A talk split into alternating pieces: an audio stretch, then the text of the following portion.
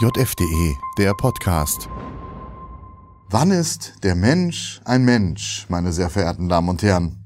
Ja, eine einfache Frage, auf die die Naturwissenschaft, namentlich die Biologie, auch eine einigermaßen einfache Antwort gibt. Sie beginnt im Grunde schon mit der sogenannten Meiose. Dabei wird das in jedem Menschen vorhandene Erbgut seiner Mutter und das Erbgut seines Vaters neu rekombiniert.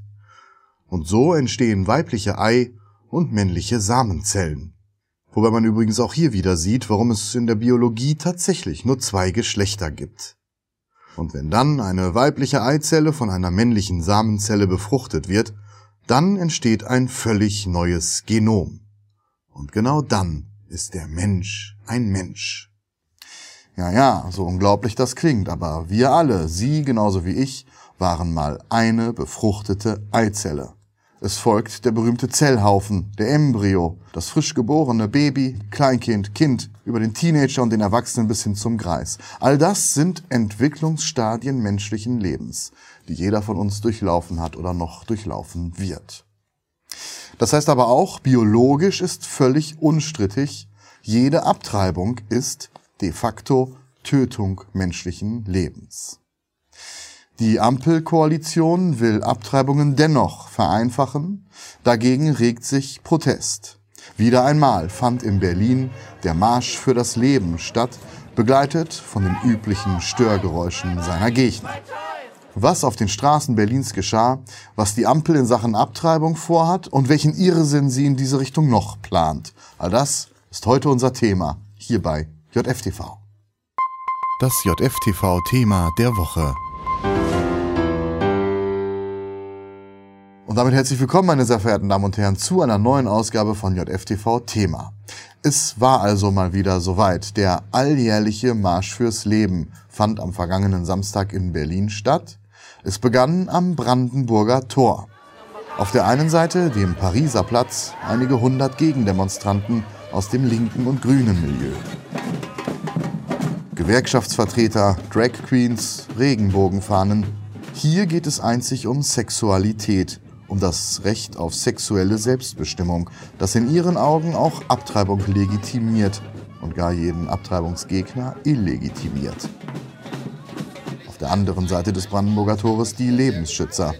Gut 4000 von ihnen. Keinen Tod auf Rezept oder No Children, No Future lauten hier einige der Slogans. Zu den Rednern zählte beispielsweise die Hebamme Sarah Göbel, die aus ihrem Berufsalltag berichtete.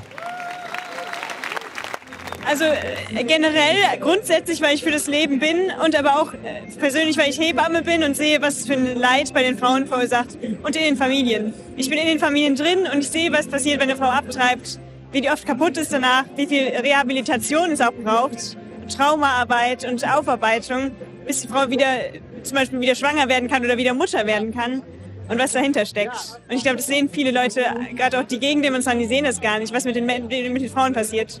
Ebenfalls zu den Rednern zählte auch die ehemalige CDU-Bundestagsabgeordnete Silvia Fantel. Kernbotschaft ist, dass die Regierung, die Ampel, nicht damit aufhören wird, gegen den Lebensschutz vorzugehen, indem sie eben den Paragraph 219a gestrichen hat. Das heißt, die Werbung für Abtreibungen ist weg. Wer die Parteiprogramme von SPD und Grünen liest, da steht drin, dass der Paragraph 218 abgeschafft werden sollte, beziehungsweise dass er aus dem äh, Strafgesetzbruch raus soll. Und das ist die Kernbotschaft, dass man entgegen dem, was man vorher immer gesagt hat, sehr wohl an den Paragraphen 218 will, dass man den Konsens, was die Abtreibung angeht und die Rahmenbedingungen, die man vor vielen Jahren getroffen hat, dass man den aufkündigt. Allerdings stellt sich da die Frage, ist denn der Lebensschutz, so wie hier vertreten, in der CDU überhaupt noch mehrheitsfähig? Ja, ganz klar. Also es ist so, dass äh, wir als CDU den Lebensschutz hochhängen, nach wie vor, dass wir auch gegen die Streichung des Paragraphen 219a waren, weil wir das Risiko gesehen haben. Und leider haben wir nicht mehr die Mehrheit, aber da fühle ich mich in der CDU sehr wohl noch zu Hause. Zustimmung in der Sache kommt von ihr, AfD-Politikerin Beatrix von Storch. die auch am Marsch fürs Leben teilnahm und die Ampelpositionen in Sachen Abtreibung aus dem Bundestag nur allzu gut kennt. Die Reden, die dort gehalten werden, sind beängstigend. Und wir wissen, dass nach dem Werbeverbot für Abtreibung als nächstes das Abtreibungsverbot fallen soll. Sie sprechen es ausdrücklich aus. Es soll außerhalb des Strafgesetzbuches geregelt werden. Das ist der nächste Schritt, der kommt und den müssen wir mit großer Kraft entgegentreten. Große Kraft, etwa parteiübergreifend? Also es ähm, ist ein freies Land und für mich zählen die Menschen, die auf die Straße gehen, für den Lebensschutz. Und äh, ich weiß nicht, wie viele Linke jetzt heute hier waren, die für den Lebensschutz eintreten. Und da muss man auch schon mal über den Tellerrand hinaussehen. Also mich ärgert sowas nicht, sondern es würde mich auch freuen, wenn den, von den Grünen, von der SPD und von der FDP ein paar beim Marsch des Lebens mitmachen würden. Dann wird spaziert durchs herbstliche Berlin, begleitet von den üblichen Störgeräuschen. Für die Teilnehmer am Marsch fürs Leben längst Gewohnheit. Ich denke, für all diejenigen, die jetzt über Jahre dabei sind, das ist, gehört zum normalen Lärm. My Body, My Choice heißt es auch auf diesem Aushang der Berliner Grünen. Gerichtet an Frauen und Menschen mit Gebärmutter. Einzig von Menschen in Gebärmüttern will man bei Linken und Grünen offenbar nichts wissen. Allerdings ist genau das die entscheidende Frage, nämlich ob das richtig ist, äh, ungeborene Menschen zu töten, ob das überhaupt Menschen sind. Und ich bin durch meine Recherchen zum Schluss gekommen, ja, das sind Menschen und die müssen geschützt werden, wie alle anderen Menschen haben das Recht zu leben. Allerdings, trotz der Ampelvorhaben in Sachen Abtreibung kamen nicht deutlich mehr Menschen als zuletzt zum Marsch fürs Leben. Wohl auch deswegen, weil derzeit andere Themen dieses Thema überlagern. Selbstverständlich überlagert das Thema, was sie direkt betrifft. Direkt betrifft es sie, wenn sie kein warmes Wasser mehr haben, keinen Strom mehr haben, ähm, nicht mehr wissen, wie sie die Rechnungen zu bezahlen haben. Es wird alles an Lebenshaltungskosten teurer, egal ob es das Brot, die Brötchen sind. Wir haben ja gehört, dass Insolvenzen nicht so schlimm sind und dass man dann eben auch die Brötchen schon mal beim Discounter kaufen kann. Ja, also ich sehe das ganz, ganz anders. Unsere Wirtschaft ist ein bisschen komplexer, ein bisschen komplizierter. Das merken die Bürger. Und die Bürger merken eben auch gerade, dass sie Verantwortliche an, der, an die Macht gewählt haben, die mit der Situation nicht entsprechend umgehen und uns ins Verderben äh, regieren werden. Am Abend fand dann noch eine Veranstaltung der Demo für alle in Berlin statt nämlich das Forum Familie 2022. Einer der Redner dort, der Jurist Dr. Ulrich Vosgerau, bekannt unter anderem auch von einigen Auftritten bei JFTV. Die Gelegenheit haben wir genutzt und am Rande der Veranstaltung ein Interview aufgezeichnet, das wir nun im Folgenden ausstrahlen. Ja, Vosgerau, wir erreichen Sie am Rande einer Veranstaltung in Berlin. Zuvor fand dort der Marsch fürs Leben statt. Da geht es um ein Thema, das uns als Gesellschaft schon sehr lange beschäftigt und das auch eine tiefe juristische Dimension hat. Wie wir gerade gesehen haben, auf der einen Seite, vor allem bei Linken und Grünen, steht im Vordergrund die sexuelle Selbstbestimmung, das berühmte Recht der Frau an ihrem eigenen Körper. Auf der anderen Seite demgegenüber beim Marsch fürs Leben der Lebensschutz, also das Recht ungeborener Menschen, geboren zu werden und zu leben. Was wiegt denn da nun höher, insbesondere aus Sicht des Grundgesetzes? Äh, das Grundgesetz äh, sieht natürlich das Recht der Frau an ihrem Körper, aber das ungeborene Kind ist kein Teil dieses Körpers, sondern ist auf jeden Fall eine ganz eigenständige Existenz, ein eigenständiges menschliches Leben. Und deswegen äh, wird aus dem Grundgesetz abgeleitet, auch aus der ständigen Rechtsprechung des Bundesverfassungsgerichts, dass eben der Lebensschutz Vorrang hat vor dem reinen Selbstbestimmungsrecht.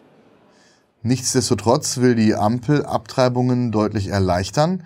Begibt sie sich damit also auf dünnes, möglicherweise sogar grundgesetzwidriges Eis? Das ist eine gute Frage. Das Bundesverfassungsgericht hat in zwei Abtreibungsentscheidungen, die eine von 1975, die andere von 1993, sich ganz klar positioniert.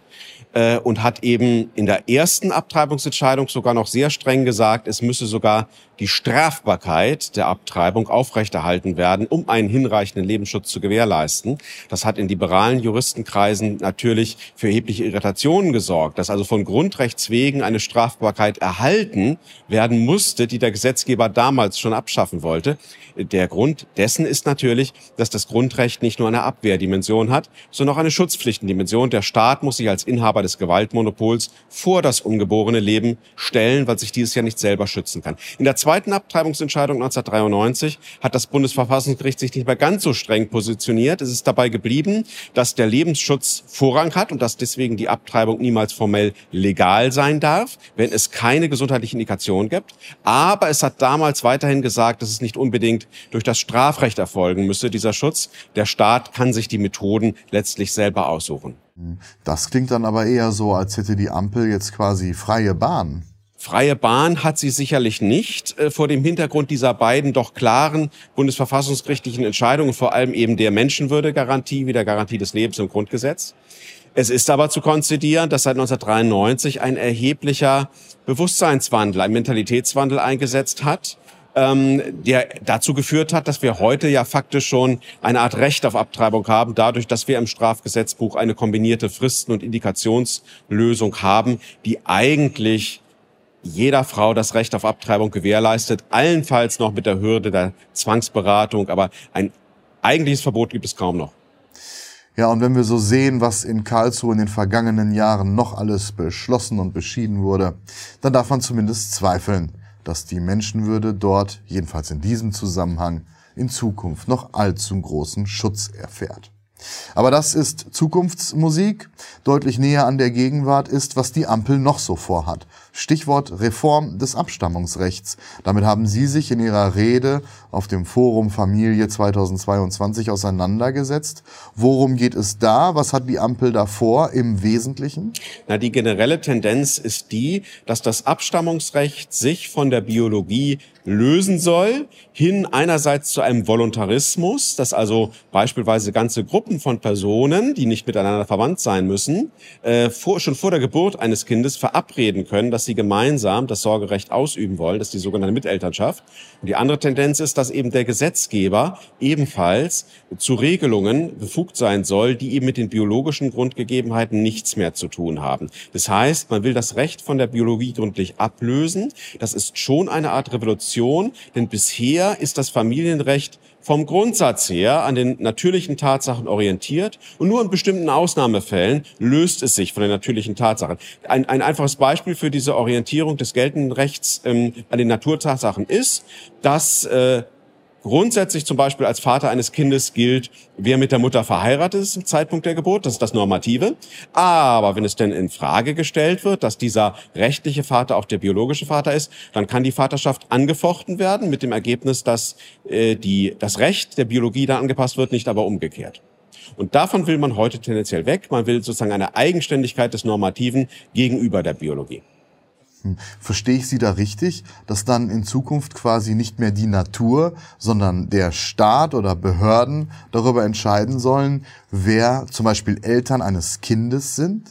Ja, das ist die Gefahr. Man kann ja dem, was ich eben entgegen äh, gesagt habe, eventuell entgegenhalten. Ja, das ist doch ein Biologismus. Warum soll denn das Recht nicht eigenständig sein und selbstständig sein? Schließlich ist demokratisch über das Recht abgestimmt worden. Das Problem bei solcherlei Reformen ist, dass jedenfalls die Grundrechte, die in einer engeren inneren Beziehung zur Menschenwürdegarantie stehen. Also vielleicht nicht das Eigentumsgrundrecht, aber durchaus das Elterngrundrecht. Wenn zum Beispiel im Grundgesetz steht, die Erziehung der Kinder ist das natürliche Recht der Eltern, also natürlich unterstrichen, und die ihnen zuvörderst obliegende Pflicht, ähm, dann kann das ja nur eine Wirkung entfalten, wenn ich eben die Abstammung zunächst einmal naturrechtlich betrachte. Das kann man sich so vorstellen, wenn die Garantie der Menschenwürde gefolgt würde von einem weiteren Satz, wo dann drin steht, was aber ein Mensch ist, der die Menschenwürde haben soll, das entscheiden die Gesetze, die Rechtsverordnung, die Behördenentscheidung, dann wäre jedermann klar, dass die Menschenwürde dadurch völlig entwertet wird. Die Menschenwürde muss naturrechtlich betrachtet werden. Aber mit, der, mit dem Elternrecht ist es ja gar nicht anders. Es würde ja nichts nützen, wenn ich also dieser grundgesetzlichen Garantie, die Erziehung der Kinder ist das natürliche Recht der Eltern, jetzt den Satz anfüge, wer aber wessen Kind ist und wer von wem abstammt, das kann man einerseits durch Verträge frei regeln und andererseits kann der Staat natürlich auch eingreifen und das festlegen. Dadurch laufen solche menschenrechtsnahe Grundrechte völlig leer. Es ist hier wichtig, meines Erachtens, vom Grundsatz her eine naturrechtliche Perspektive äh, auf diese Probleme zu wahren, auch wenn es in der gegenwärtigen Stra äh, Staatsrechtslehre nicht überwiegend populär ist. Hm. Ein weiteres Thema, das uns in diesem Jahr bereits intensiv beschäftigt hat, ist der gegenwärtig herrschende Trans-Hype. Immer mehr Menschen, vor allem junge Menschen, vor allem junge Mädchen, wollen offenbar ihr Geschlecht umwandeln auch da stellt sich die Frage, wie die Ampelregierung damit auf Gesetzesebene zukünftig umgehen will. Auch da scheint sie was vorzuhaben. Wie verhält es sich denn damit? Kann der Staat zukünftig einfach per Gesetz definieren, welches Geschlecht ein Mensch hat? Also im Ergebnis kann der Gesetzgeber das effektiv nicht, denn es sieht eben so aus, dass es äh, von Natur aus ganz genau zwei Geschlechter gibt, dass jeder Mensch genau ein Geschlecht hat. Dies gilt übrigens auch von den seltenen Fällen eben der Intersexuellen, wo in der Tat äh, optisch, phänomenologisch äh, kein Geschlecht feststellbar ist. Auch diese haben ein Geschlecht, das sich eben aus dem Chromosomenbild äh, ergibt, auch wenn man das optisch nicht erkennen kann. Und was man derzeit aus der angelsächsischen Welt hört über ähm, sogenannte Geschlechtsumwandlung schon bei Minderjährigen, wo dann eben schon vor dem Eintreten der Pubertät beispielsweise Hormone verabreicht werden, dass die Pubertät nicht kommt, dass beispielsweise die Vermännlichung nicht kommt, das ist schon unglaublich alarmierend. Also man kann das Geschlecht nicht umwandeln. Das ist ein ganz verkehrter Ausdruck. Jeder behält lebenslänglich das Geschlecht, mit dem er bereits geboren worden ist. Ähm, deswegen heißen ja auch äh, Operationen, wo also jungen Mädchen die Brüste entfernt werden, dergleichen, heißen ja ähm, also geschlechtsangleichende Maßnahmen, wo das optische Bild äh, dem gefühlten Bild angeglichen werden soll. Aber eine Geschlechtsumwandlung gibt es nicht. Der Gesetzgeber kann es effektiv nicht bewirken, dass jemand ein anderes Geschlecht hat als das, mit dem er geboren ist. Und dass das jetzt gerade in der sächsischen Welt schon bei ganz jungen Leuten derart inflationär praktiziert wird, man hört von äh, Zuwachsraten um 4000 Prozent allen Ernstes, das ist äh, total alarmierend. Hm. Alarmierend war auch, was auf dem Forum Familie ein finnischer Professor, nämlich Tapio Puoli Matka, zu berichten wusste. Er schilderte einen Fall eines Vaters aus einem anderen Land, der offenbar von einem Gericht und unter Androhung von Haft dazu gezwungen werden sollte, seine Tochter nicht mehr eine Tochter, sondern einen Sohn zu nennen. Ähm, wie verhält es sich denn damit? Ist das etwas, das im Zuge der Reformvorhaben der Ampel auch hier in Deutschland droht? Das ist ja in dem nun geplanten Selbstbestimmungsgesetz auch durchaus vorgesehen, also zwar nicht strafrechtlich, aber es soll dann eine Ordnungswidrigkeit sein, wenn man an das bisherige Geschlecht einer umgewandelten Person, was eigentlich nicht gibt, erinnert. Ähm, etwas schockierend ist, dass das offenbar, dass da offenbar noch nicht mal die eigenen Eltern ausgenommen sind. Also wenn Eltern äh, einen, einen Sohn haben, der nun eines Tages sagt, dass er lieber eine Tochter sein will, dann soll offenbar sogar den eigenen Eltern dann verboten werden, den, den Sohn noch als Sohn zu betrachten. Das ist alles sehr befremdlich. Ja, sehr befremdlich, allerdings offenbar genau so geplant. Lieber Herr Vosgerau, vielen Dank für das einmal mehr sehr informative Gespräch. Danke auch. Ja, meine Damen und Herren, und damit schauen wir abschließend wie gewohnt noch einmal kurz in die aktuelle Ausgabe der Jungen Freiheit. Der Marsch fürs Leben war bereits in der vergangenen Woche in der Zeitung thematisiert worden. In dieser Woche steht vor allem ein Thema im Mittelpunkt, nämlich das, das so Anliegen wie den Lebensschutz derzeit zu überlagern scheint. Nämlich, droht ein großer Blackout? Und wenn ja, was geschieht dann? Darum geht es unter anderem auch im Interview der Woche auf Seite 3. Dieses Mal im Gespräch mit Moritz Schwarz, der Wirtschaftsingenieur Robert Jungnischke, der Unternehmen und Privatleute bei der Vorsorge vor möglichen Blackouts berät. Er warnt, Ihr größter Fehler ist, wenn Sie sich auf den Staat verlassen. Was er Ihnen stattdessen rät, das erfahren Sie also auf Seite 3 der aktuellen Ausgabe. Ja, der große Blackout, eines der Schwerpunktthemen, viel weitere spannende Sachen in der aktuellen Ausgabe. All das empfehle ich wie immer zur Lektüre. Das geht zum Beispiel mit einem Digitalabo. Alle Infos dazu unter jf.de slash probelesen. Und vergessen Sie auch nicht, sofern Sie es noch nicht getan haben, unseren YouTube-Kanal zu abonnieren und, na klar, die Glocke anzukreuzen, damit Sie über neue Beiträge von uns informiert werden. Das war's von meiner Seite. Vielen Dank für Ihre Aufmerksamkeit und bis zum nächsten Mal bei JFTV. Das JFTV-Thema der Woche. JFDE, der Podcast. Ein Angebot der jungen Freiheit. www.jungefreiheit.de